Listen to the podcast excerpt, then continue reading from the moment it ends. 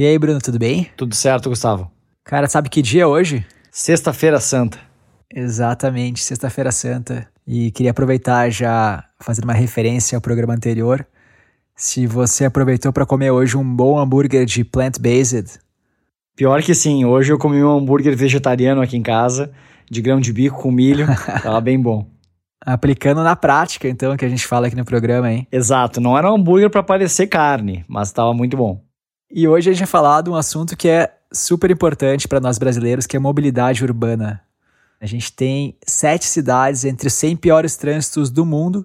Eis um ranking que a gente finalmente é campeão. E adivinha qual é a pior dessas cidades brasileiras, Bruno? Essa é fácil, com certeza São Paulo. Exatamente, São Paulo. E nós dois que moramos em São Paulo sabemos aí como é cruel o trânsito de São Paulo. Um paulistano passa em média quase três horas por dia no trânsito. Né? Considerando que a gente fica acordado em torno de 16 horas por dia, isso dá 20% do nosso tempo útil. Bruno, o que você faria se você tivesse de volta essas 3 horas por dia, hein? Nossa, é muito tempo, né? Eu deixaria de ter uma desculpa para fazer exercício todo dia e eu também buscaria aprender sobre coisas novas uh, e também teria menos culpa ao assistir uma série. Hoje a gente vai falar exatamente sobre algumas tecnologias aí com potencial de devolver para a gente de volta esse tempo. Então, se você tem interesse nisso, vem com a gente.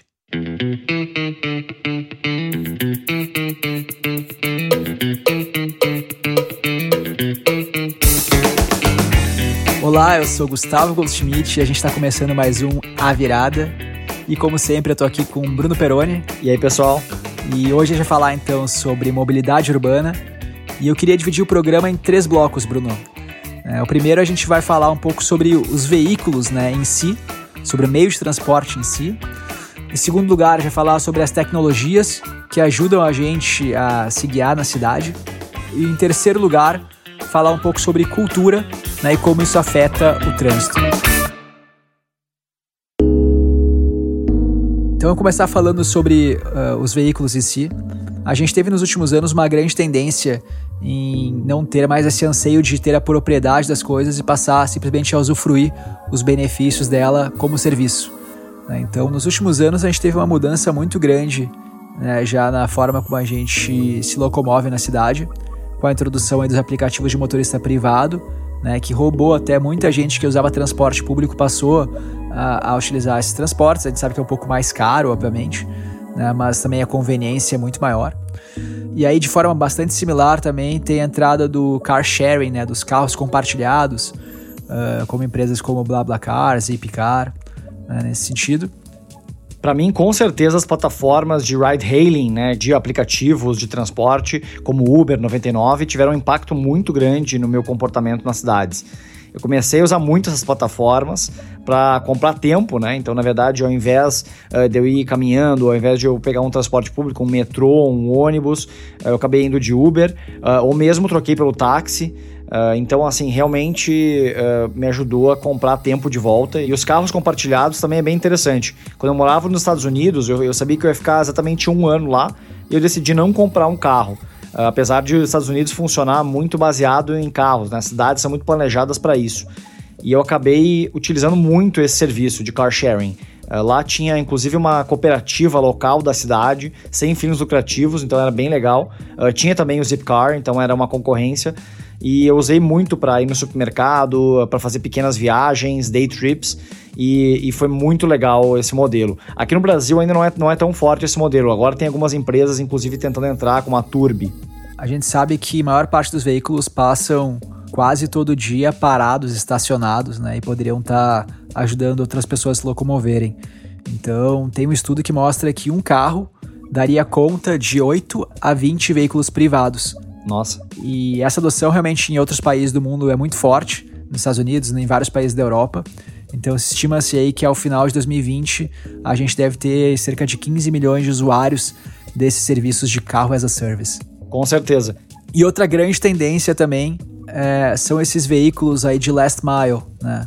Então, teve primeiro a entrada das bicicletas, então as bicicletas compartilhadas, aqui no Brasil muito forte a bike do Itaú, uh, teve também a Yellow, e essa tendência aí dos transportes elétricos, né, como os patinetes elétricos também, que invadiram as ruas do Brasil nos últimos anos. Eu acho que esses veículos de last mile são bem legais e bem importantes. Porque não que eu vá substituir a minha bicicleta por uma bicicleta do Itaú ou da Yellow ou de outra dessas, dessas empresas, mas eu vou acabar usando uma bicicleta quando eu poderia usar Uber ou caminhar ou mesmo pegar um táxi. Então acaba sendo uma forma mais barata, muitas vezes, eh, de fazer essa última perna aí do transporte ou mais rápida. Bom, a gente viu essas empresas aí de, de last mile, de bicicletas, patinetes, sofrerem bastante no Brasil. É, por que, que você acha aí que eles tiveram dificuldades aí no nosso país? É, na verdade, esse modelo teve dificuldade em muitos lugares, uh, inclusive diversos, uh, diversas operações fecharam em outras cidades uh, na Europa, nos Estados Unidos, no México. Aqui no Brasil tem uma questão complicada de vandalismo e tudo mais, mas acho que não é um problema específico do Brasil, acho que é um problema do modelo mesmo, porque acabou que esses modais se tornaram até mais caros do que os próprios aplicativos, do que o próprio Uber, do que o próprio 99. Então ficava difícil valer a pena pegar uma patinete elétrica uh, se, se acabava sendo mais caro. Então acabava sendo algo de nicho. Apesar de ser muito interessante essa história de não ter uh, um dock, né, um lugar para estacionar a bicicleta, como as bikes do Itaú, isso também trazia uma dor de cabeça ali, um problema para as pessoas que estavam passando nas calçadas e tal. Era bem complicado, às vezes tinha muitas patinetes ou muitas bicicletas estacionadas. E também tinha a questão de, de, de custo, né? Como fazer essa conta fechar, que apesar de ser mais caro do que os aplicativos, muitas vezes, a conta é realmente muito difícil de fechar porque essas bicicletas ficam na rua, tomando chuva e precisam de muita manutenção. Então tem toda a logística de ter que retirar essas bicicletas, colocar elas nos lugares certos para as pessoas poderem utilizar, fazer manutenção, é uma conta muito difícil de fechar. É, esses, esses dispositivos aí são conhecidos como PMVs, né, uh, Personal Mobility Devices. E outra tendência muito grande é a tendência à eletrificação, né, e o surgimento aí de Light Electric Vehicles. Obviamente, essa tendência à migração para elétrico tem uma questão de impacto ambiental bastante forte. Embora aí tenha, tenha havido vários estudos controversos aí, muito bancados aí pela indústria automobilística no início, questionando se de fato uh, os veículos elétricos eram de fato menos poluentes. Né? Hoje está é, tá bem sedimentado, aí está muito claro que eles de fato, em termos de lifetime, assim, no, na sua vida toda, desde a produção até o descarte, assim, digamos, do veículo, eles são sim menos poluentes que os veículos a combustão interna, independente da matriz energética do país. Então, mesmo que o país tenha matriz energética de combustíveis fósseis, ainda assim eles são menos poluentes. Né? O principal ponto ainda que o pessoal critica essa produção dos veículos elétricos é a questão da produção das baterias mesmo, que são produzidas na China e a produção das baterias é 60% mais poluente em termos de emissão de CO2 do que a produção dos motores dos veículos a combustão interna. Né? Mas existem estudos dizendo que se fossem adotados os padrões norte-americanos e europeus, seria possível reduzir em 66% essas emissões. E, obviamente, se fosse adotado em escalas, né, a gente conseguiria otimizar ainda mais essa emissão de CO2, seja na produção quanto no uso mesmo desses veículos e até nas matrizes energéticas aí que estão cada vez também com componentes aí de geração de energia mais limpos, né, mais renováveis. Com certeza, existe uma convergência desses fatores na minha visão, outro desafio é essa própria rede de eletrificação que você falou, né, Gustavo? Essa rede de carregamento.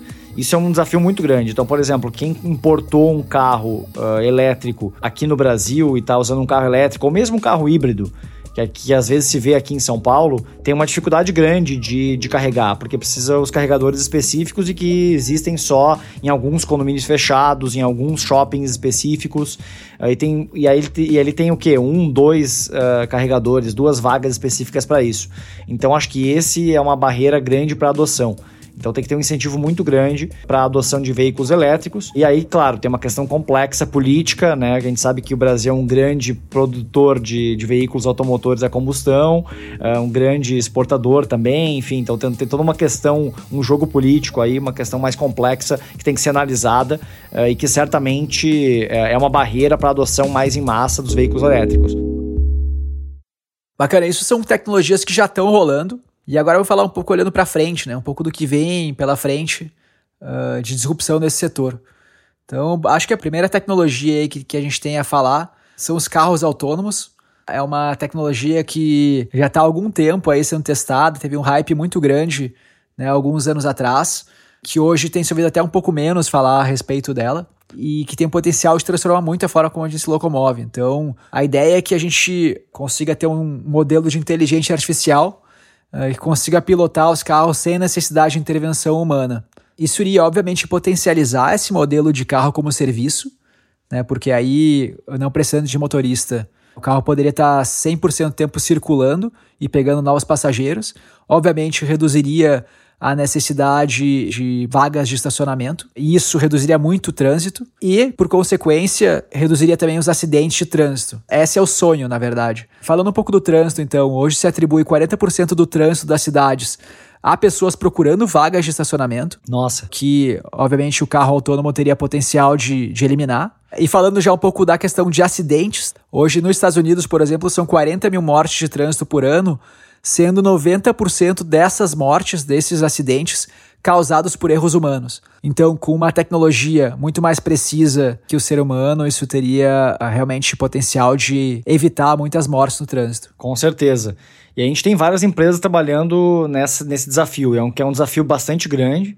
Então, eu conheci alguns engenheiros que trabalham com carros autônomos uh, lá nos Estados Unidos. E é bem interessante. A gente tem a Waymo, que é, que é do Google, da Alphabet, né? A gente tem o Uber, que tem as iniciativas de carros autônomos bem fortes. E que, enfim, é uma maneira de verticalização, né? Eu acho que eu vejo muito claro uma tendência de verticalização das plataformas.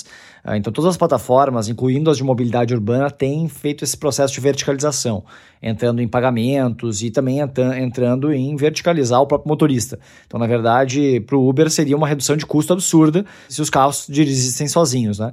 Uh, enfim, então tem essa. É o objetivo, certamente, do Uber no futuro. Inclusive, estava lá no memorando do IPO deles, o objetivo deles, que faz parte do plano deles para se tornar uma empresa lucrativa.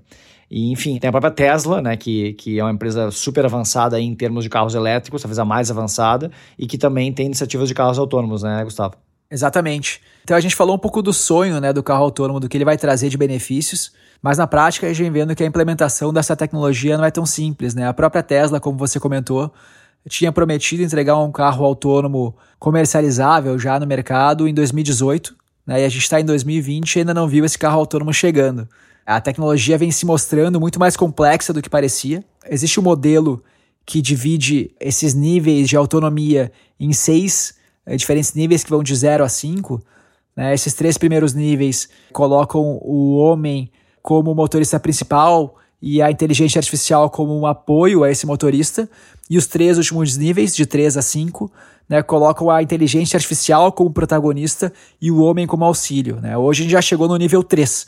Hoje a gente já tem um carro uh, autônomo com o homem entrando aí em situações mais adversas e tal, mas ainda assim está longe da automação total, que é o nível 5, que seria o nível ideal para que a gente pudesse colocar um carro desses na rua. Até antes a gente tinha essa percepção que talvez não precisasse estar no nível tão avançado assim para começar a ter projetos já rolando nas ruas, mas nos últimos anos a gente teve alguns acidentes de trânsito bem importantes, incluindo uma morte num dos testes do Uber o que de fato freou bastante essa tendência a, a colocar esses carros já nas ruas circulando, né? Com certeza. Acho que um dos grandes desafios para inovar nessa área, seja em carros autônomos ou nas inovações que a gente já mencionou aqui, é a questão da regulação.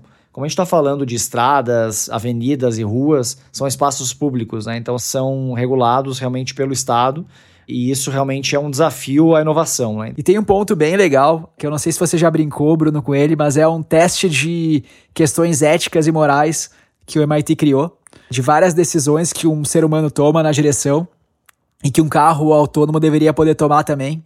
É onde a gente tem que fazer uma série de escolhas. Que difícil, hein? Por exemplo, a gente está andando com o carro e tem uma pessoa atravessando na faixa de segurança e a gente tem uma mureta do, do lado. Né? O que, que a gente faz? A gente passa por cima dessa pessoa na faixa de segurança ou a gente bate o carro contra a mureta e põe a nossa vida em risco? E aí a gente tem que escolher. Aí depois é, muda o cenário e agora essa pessoa, na verdade, é um bandido que acabou de, de, de assaltar um banco e passou correndo na faixa de segurança sem olhar pro lado. E, e, aí depois muda o cenário. Então, em vez de uma faixa de segurança, é, é um sinal, né, um semáforo, e esse semáforo está fechado para o pedestre. Então é você no carro né, uma pessoa atravessando no sinal fechado, o que você faz? Você passa por cima dela ou bate contra a mureta? É, e se não for uma pessoa, forem três criancinhas, o que você faz?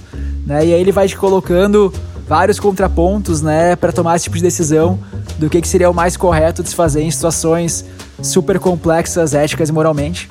É, depois eu até vou colocar o link nas nossas redes sociais aí para quem quiser fazer o teste e entender é, as dificuldades de escolhas que a gente faz no dia a dia e que uma máquina teria que fazer também, né? E para esse programa, né, a gente contou com uma, com uma ajuda especial. A gente convidou o Anthony Ling, que é formado em arquitetura e urbanismo, é, tem MBA uh, é, por Stanford e é autor do projeto Caos Planejado, que fala sobre os desafios da cidade, para conversar com a gente. E ele fala um pouco dos desafios e dos benefícios dos carros autônomos.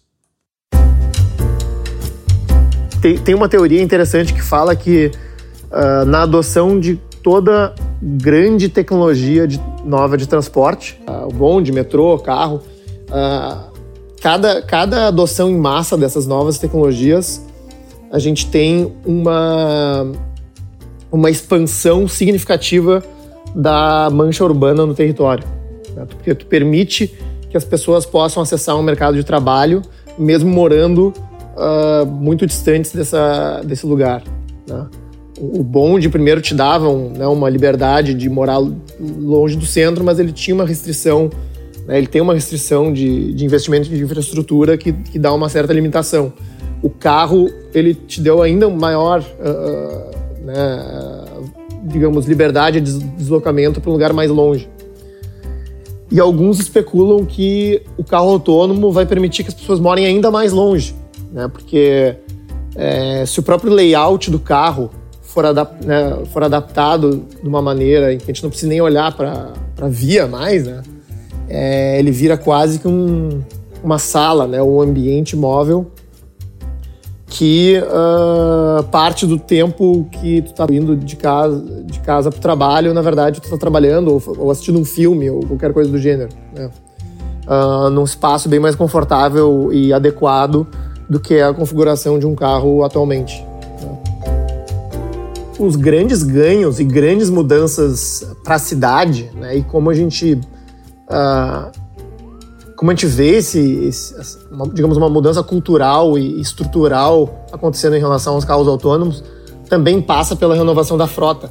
Né? E isso foi uma coisa interessante que, que eu aprendi, inclusive nessa visita da Uber. Né? Então, mesmo considerando que a gente tivesse, digamos, o carro autônomo hoje, em 2020, né? levaria 10 anos, 15 anos, uh, para renovar a frota de veículos existentes para carros autônomos. Né? Porque, ah, digamos, se lança um carro autônomo hoje no mercado, provavelmente vai estar acessível para um número pequeno de pessoas, né? algumas empresas vão começar a investir nisso é, e entregar isso como serviço. É, mas os carros existentes não vão sumir de uma hora para outra. Além dos carros autônomos, eu sei que existem diversas pesquisas para carros voadores estilo Jetsons, né? Uma coisa, uma referência aqui que denota a nossa idade, né? e que, uh, e que eu queria saber mais. Eu sei que você estudou bastante sobre esse assunto, Gustavo. É, esse é um modelo quase futurista, né? Assim, é uma.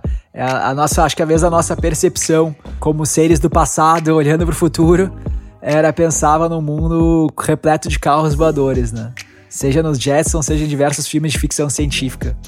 Mas essa tecnologia está mais próxima do que a gente imagina e tem gente muito grande é, investindo nisso.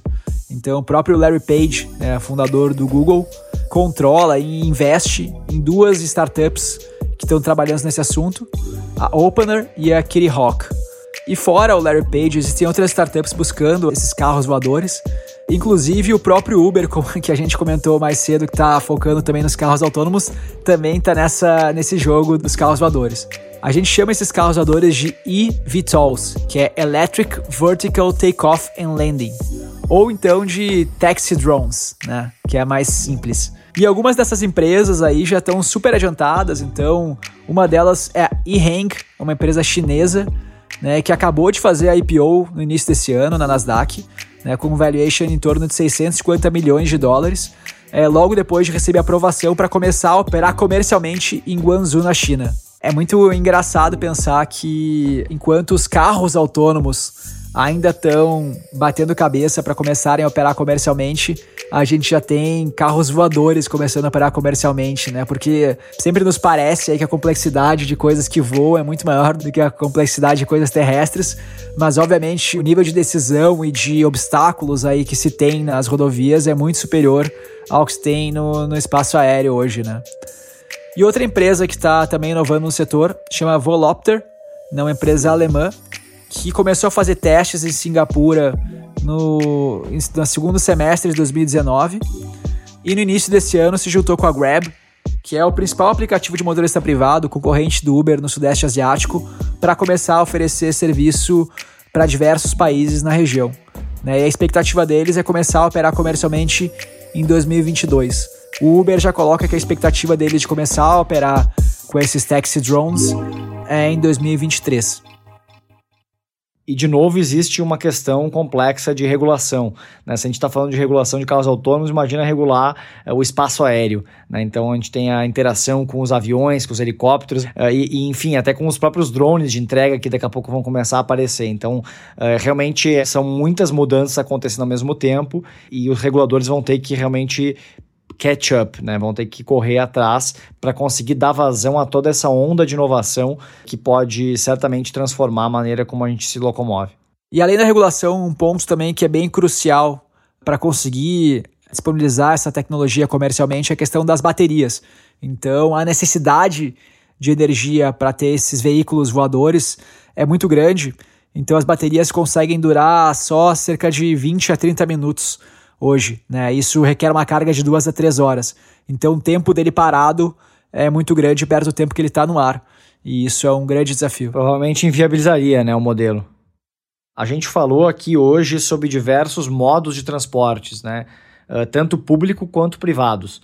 Acho que a gente tem essa discussão é muito grande, muito recorrente quando a gente fala de mobilidade urbana, que é privilegiar as inovações uh, de transportes individuais ou de transportes coletivos. É óbvio né, que faz muito mais sentido por termos de eficiência incentivar o transporte coletivo. Mas ao mesmo tempo, a gente vê boa parte das inovações que a gente citou aqui hoje, elas estão mais relacionadas ao transporte individual, porque as barreiras para inovar são menores. Então, acho que tem aí uma questão uh, interessante para os reguladores e para os governos realmente se discutirem que é como fazer com que os modais de transporte público sejam revolucionados, sejam melhorados e garantir que a iniciativa privada também possa melhorar e participar dessa inovação. A gente também conversou com o Anthony sobre esse assunto e ele vai ainda além. Na opinião dele, a regulação tem que ser usada para incentivar as pessoas a usarem mais o transporte público. Uma coisa importante que eu acho que seria muito benéfico para as cidades, né, que acho que tem a ver com o tema de cidades inteligentes, é de efetivamente implementar algum tipo de taxa de congestionamento. Né? Alguns se referem a pedágio urbano, alguma coisa assim. Né? É, por quê? Né? Porque a gente tem um espaço, que é a caixa viária né, de, de tráfego de veículos, que é um espaço muito escasso né? uh, e muito mal utilizado, onde o carro tem uma prioridade muito grande. Né? Assim, poucos carros ocupam, né, e poucas pessoas dentro desses carros ocupam um espaço muito maior do que as pessoas que estão dentro de um ônibus ou caminhando ou andando de bicicleta. Né? Então, uh, a forma que a caixa viária é, é, é gerida, digamos, uh, privilegia quem anda de automóvel em detrimento dos demais modos de transporte. Né?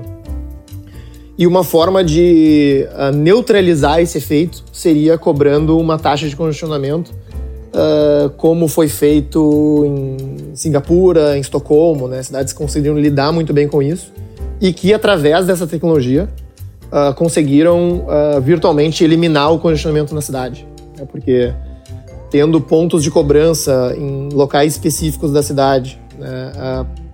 com preços diferentes, em horários diferentes, para tipos e tamanhos de veículos diferentes.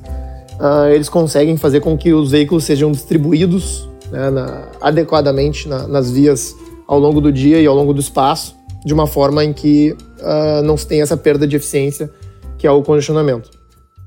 Existem alguns cases que estão inovando nessa área de transporte coletivo. Uh, uma delas é a Via, que é uma, uma empresa de vans compartilhadas, né, um, muito parecida com a iniciativa do Anthony, que era o Bora uh, e a Chariot. né, que era uma, uma startup que inclusive teve as op suas operações fechadas, era uma startup uh, mantida pela Ford, criada pela Ford, mantida pela Ford, e que não deu certo. Então realmente é um modelo difícil de fazer virar. A Via, que é uma startup israelense, veio inclusive atuando no Brasil já desde o ano passado, né, começou no início do ano atuando em Goiânia, e passou a atuar mais no final do ano em Fortaleza também, com essa ideia de otimizar as rotas segundo a demanda dos passageiros. Né? Isso é um case bastante legal é, que vem acontecendo no Brasil. Um outro case brasileiro e que trabalha com transportes coletivos compartilhados, mas entre cidades e não dentro das cidades, é o caso da Buzer. Eles trabalham né, com ônibus fretados Uh, realmente evidenciando essa questão de como a regulação e as licenças que existem hoje tornam o processo de transporte ineficiente. Então, eles estão conseguindo operar com preços 30% a 50% mais baixos do que existem hoje em rotas intermunicipais e interestaduais e mesmo assim ter lucro. Além dos veículos e das novas maneiras a gente se locomover, existem diversas outras tecnologias que podem nos trazer dados sobre como melhorar o trânsito nas cidades. Eu acho que é muito o que a gente falou lá no início, que é uma convergência entre diversas tecnologias. Não é só uma tecnologia ou só uma empresa.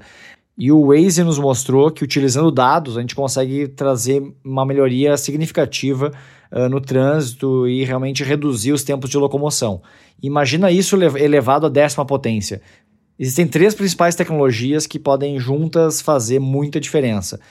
A primeira delas é a internet das coisas, que basicamente é fazer com que os próprios veículos e diversos equipamentos urbanos tenham sensores e conversem entre si para gerar dados. E esses dados, né, analisados por meio de Big Data, né, então analisados em tempo real, grandes volumes de informação, podem fazer com que a cidade tome decisões uh, sobre o trânsito em tempo real. Mudar um tempo de um semáforo ou fazer uma questão de reversão de vias uh, e diversas outras questões. E isso pode ser ainda mais potencializado com a tecnologia do 5G, que permite uh, com que essa transferência de dados entre esses sensores e entre esses diversos dispositivos seja muito mais rápido do que a gente tem hoje. Exatamente, né? A gente vai ter a conexão é, entre todas as coisas. Né? E isso significa os carros estarem conectados com outros carros, que ao mesmo tempo estão conectados com as câmeras da cidade, que estão conectados com os semáforos, e isso tudo vai otimizando é, o trânsito. Entre os ganhos, né, por exemplo, como você falou, tem sim a questão de otimização dos próprios semáforos para uh, atender às necessidades reais, em tempo real, dos cruzamentos, mas tem até questões de sincronia, de aceleração e desaceleração, que conseguem otimizar fluxo dos carros nas cidades, né? principalmente se os carros forem já também controlados por motoristas autônomos. E, obviamente, um, um Waze uh, melhorado, com muito mais dados aí para se escolher as vias certas. Isso reduzindo o congestionamento em determinadas vias específicas, né, e distribuindo melhor o trânsito.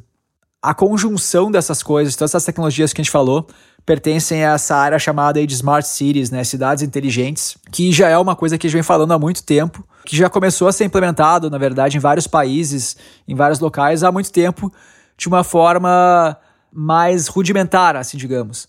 Né? Então, a gente tem, por exemplo, o case de Santander, na Espanha, onde a gente tem sensor de umidade nas gramas, essas gramas só são molhadas quando de fato elas estão secas, ou sensor nas lixeiras, então a gente evita que os caminhões de lixo tenham que passar o tempo todo lá para captar aquele lixo e só passem nas vias quando as lixeiras estão realmente cheias.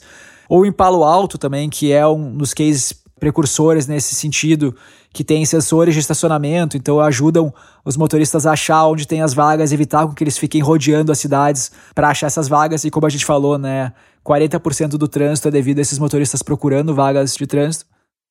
O Anthony explica um pouco de como esses dados poderiam ser usados para beneficiar a mobilidade urbana, trazendo até um estudo relacionado aqui à cidade de São Paulo. Um benefício que esses dados podem ter é justamente para o planejamento urbano e para o planejamento viário.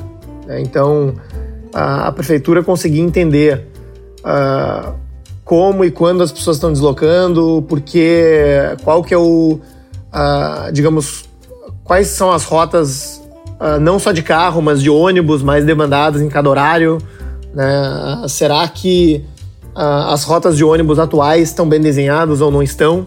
Né? Teve um estudo alguns anos atrás, é, em São Paulo, por exemplo, que olhando uh, os dados da pesquisa de origem e destino, que é uma pesquisa assim uh, rudimentar comparado ao que poderia ser feito com dados em tempo real, né? É, que dizia que daria para reorganizar todas as linhas de ônibus de São Paulo para praticamente eliminar as baldeações, né? considerando os novos padrões de deslocamento que as pessoas têm. Né? Uh, então imagina isso sendo feito com é, veículos de tamanhos diferentes, né, uh, podendo adaptar essas rotas uh, quase que, digamos, em tempo real, né, de acordo com como esses dados vão passando informação para a cidade. então, realmente usando os dados como uma ferramenta para tomada de decisão. Né? A gente tem que rever como a gente está usando os recursos que a gente tem, né? não necessariamente uh, ampliar a oferta dele. Mas são ainda cases bastante rudimentares. Isso tudo está ligado uh, à questão da infraestrutura e da velocidade de tráfego de dados. Um ponto aí que vai mudar muito e vai possibilitar com que a cidade de fato se torne mais inteligente é a adoção da tecnologia do 5G. Acho que poucas pessoas sabem uh, o real impacto do 5G, então vale a pena fazer um parênteses sobre isso. A gente diz que as tecnologias ímpares elas são tecnologias disruptivas, enquanto as pares elas vêm melhorando aquela anterior. Então o 3G foi algo que mudou muito com relação ao que a gente tinha quando era 2G, e o 4G foi apenas uma expansão do 3G, uma melhoria incremental. E o 4G, ele atende muito bem às necessidades humanas. Então a quantidade que um humano consegue gerar de dado é, é totalmente suprido pelo 4G. Mas o 4G não consegue atender as máquinas. Então as máquinas conseguem gerar uma quantidade muito maior de dados, esses sensores que a gente está falando conseguem gerar uma quantidade muito grande de dados, e esses dados precisam ser enviados de forma rápida e segura, e o 5G permite com que essas máquinas se conectem em tempo real, trafegando essa quantidade massiva de dados, uh, para que isso seja usado por uma inteligência artificial para tomar decisões e de fato reconfigurar e readaptar todos esses elementos que compõem a cidade em tempo real. Enquanto o 4G foi uma tecnologia B2C, que é comercializada para as pessoas utilizarem como uma tecnologia de comunicação, o 5G vai ser uma tecnologia que vai ser vendido para empresas e para negócios. Né? Ela vai permitir que máquinas se comuniquem com máquinas e vai ser super importante para a indústria, para governos, etc. Então a gente tem aqueles cases mais antigos e mais simples que eu comentei, de Santander e até de Palo Alto. A gente tem cases muito novos vindo da Ásia. As maiores inovações hoje em dia estão vindo da Ásia. E um deles é o case da cidade de Wuxi, na China.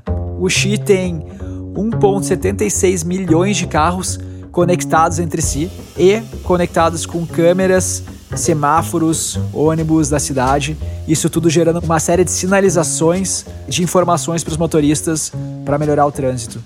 Então, algumas das coisas que acontecem em Xi. Então, quando uma ambulância ou um carro de bombeiros está trafegando, todos os semáforos ficam automaticamente verdes para que eles passem. Por exemplo, outra coisa que a gente tem é uma preferência dos ônibus em detrimento dos carros, né, do transporte coletivo em detrimento dos carros uh, nesses cruzamentos também. É, a cidade também informa para os motoristas se algum problema aconteceu naquela via que eles estão pegando, é, estima o tempo que eles ficarão parados né, nas esquinas, é, informa se tem algum pedestre que começou a atravessar aquela via, é, já manda uma notificação também para o motorista. E isso tudo começou a ser construído em 2018, ainda sobre uma tecnologia de 4G, né? E obviamente agora com a implementação de 5G, eh, o número de dados que vai poder ser trafegado e, e, a qualidade dessa informação vai ser ainda superior. E várias inovações vão acontecer nesse sentido. Uma outra tecnologia convergente aí que pode ser bem importante para essa questão de gestão dos dados gerados né, por todos esses equipamentos e a troca de dados né, é a tecnologia do blockchain.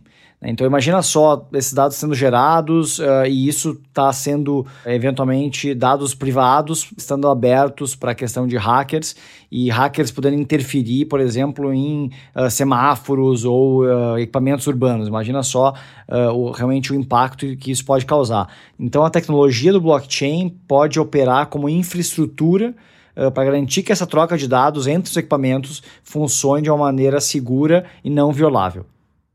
E para finalizar, um terceiro ponto que vai impactar bastante a questão de mobilidade urbana é a própria questão cultural de deslocamento das pessoas. Então a gente falou primeiro sobre os veículos, depois sobre todos os sistemas que podem ajudar esses veículos a se locomover, e o terceiro ponto é: será que as pessoas precisam se locomover? Na minha visão, existem duas tendências que são concorrentes. De um lado, a gente tem ah, as tecnologias permitindo que a gente tenha experiências remotas cada vez melhores. Então, acho que aqui na crise do Covid, a gente está conseguindo viver remotamente. Então, desde trabalhar até consumir cultura, passando por delivery. Então, a gente está tendo experiências completamente online que estão se tornando cada vez melhores. Exatamente. E isso reduz uh, a necessidade de locomoção. Né? Então a gente está todo mundo aqui nas suas casas consumindo uh, esses conteúdos e trabalhando e produzindo e não está utilizando uh, transporte. E por outro lado, a gente tem uma tendência que as gerações mais novas querem ficar mais perto dos centros urbanos, para estar tá perto de restaurantes, dos acontecimentos culturais uh, e desse happening, né, dessa densidade de pessoas e talentos que acontece só nos grandes centros urbanos. Então a gente vê essas duas tendências concorrentes. Então, enquanto a tecnologia permite a gente ter experiências uh, muito boas uh, de qualquer lugar, a gente vê que as pessoas querem ficar mais perto das cidades ainda. Eu sou do time dos que querem se afastar da cidade. Né? A gente tem uma série de tecnologias aí que permitem isso. Uma das tecnologias que eu sou bastante familiarizado, né, por trabalhar com isso, é o streaming. Então, em primeiro ponto, a gente tem um acesso cultural que antes só era possível quando a gente estava na cidade. A gente consegue ver qualquer filme, qualquer série, ouvir qualquer música de qualquer lugar que a gente estiver. Por outro lado, a gente consegue agora trabalhar de forma totalmente remota e antes do Covid, né, muitas empresas eram céticas com relação a isso, mas muita gente está mudando de ideia. A gente tem a tecnologia, obviamente, de videoconferência, de sincronização de arquivos em nuvem, de colaboração online, e essas tecnologias ainda se aperfeiçoando com a chegada da realidade aumentada, né, de AR, trazendo também a questão de hologramas, então a gente vai conseguir simular muito mais essas reuniões presenciais de forma remota. E também um dos pontos ainda que hoje é um, é, é um desafio para quem mora de forma mais isolada, que é ter acesso aos bens físicos mesmo, com o delivery também chegando cada vez mais longe, e aí uma tecnologia que vai mudar muito isso, vai otimizar a questão logística e tornar mais barato fazer essas entregas em lugares remotos, é a tecnologia de drones para o delivery. Essas pessoas também vão ter acesso, além da cultura, além de conseguir um trabalho remoto, vão ter acesso também a compras aí de supermercado, de qualquer produto, onde quer que elas estejam. Né? Isso tudo contribui para que a pessoa possa de fato tomar a decisão de estar ou não na cidade. Hoje, é, a gente não tem essa decisão. Né? Hoje, se eu quero trabalhar numa grande empresa, se eu quero trabalhar com tecnologia de ponta, como o meu caso, eu preciso estar na cidade, preciso estar onde a coisa está acontecendo. Né? Mas eu vejo isso mudando e, e, obviamente, isso é uma questão cultural, não só dos indivíduos, como das empresas também aceitarem esse trabalho remoto. E a gente conversou com o Anthony sobre essa questão de viver nas cidades ou viver fora das cidades, e ele trouxe um pouco da visão dele.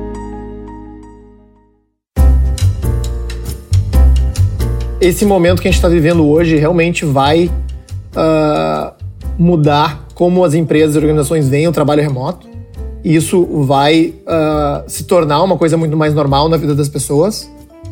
Mas, digamos, uh, o fato, né, se, eu, se eu tivesse hoje trabalhando em casa, né, ou tendo a liberdade de trabalhar em casa, o fato de eu não estar no escritório, ou, digamos, respeitando meu tempo, não necessariamente significa que eu vou morar numa fazenda mas que de repente, puxa, eu, eu quero ir na escola do meu filho num horário uh, diferente. Eu quero ter acesso a um médico aqui na cidade, né, que, que só tem na cidade. Eu quero poder ir no supermercado à tarde e não à noite. Né? Eu quero poder ir num parque que a cidade me oferece e que talvez não tenha a mesma infraestrutura em outro lugar. Né? Então, uh, o tempo da pessoa vai ser, digamos, mais respeitado e melhor utilizado, mas os ganhos de aglomeração continuam lá. Né? Uh, mesmo que não seja assim, ah, eu vou estar no escritório, indo para o escritório todos os dias. Mas esses padrões de deslocamento vão mudar uh, e vai permitir que essa pessoa tenha acesso, na verdade, até a mais uh, né, a coisas que a cidade poderia estar oferecendo.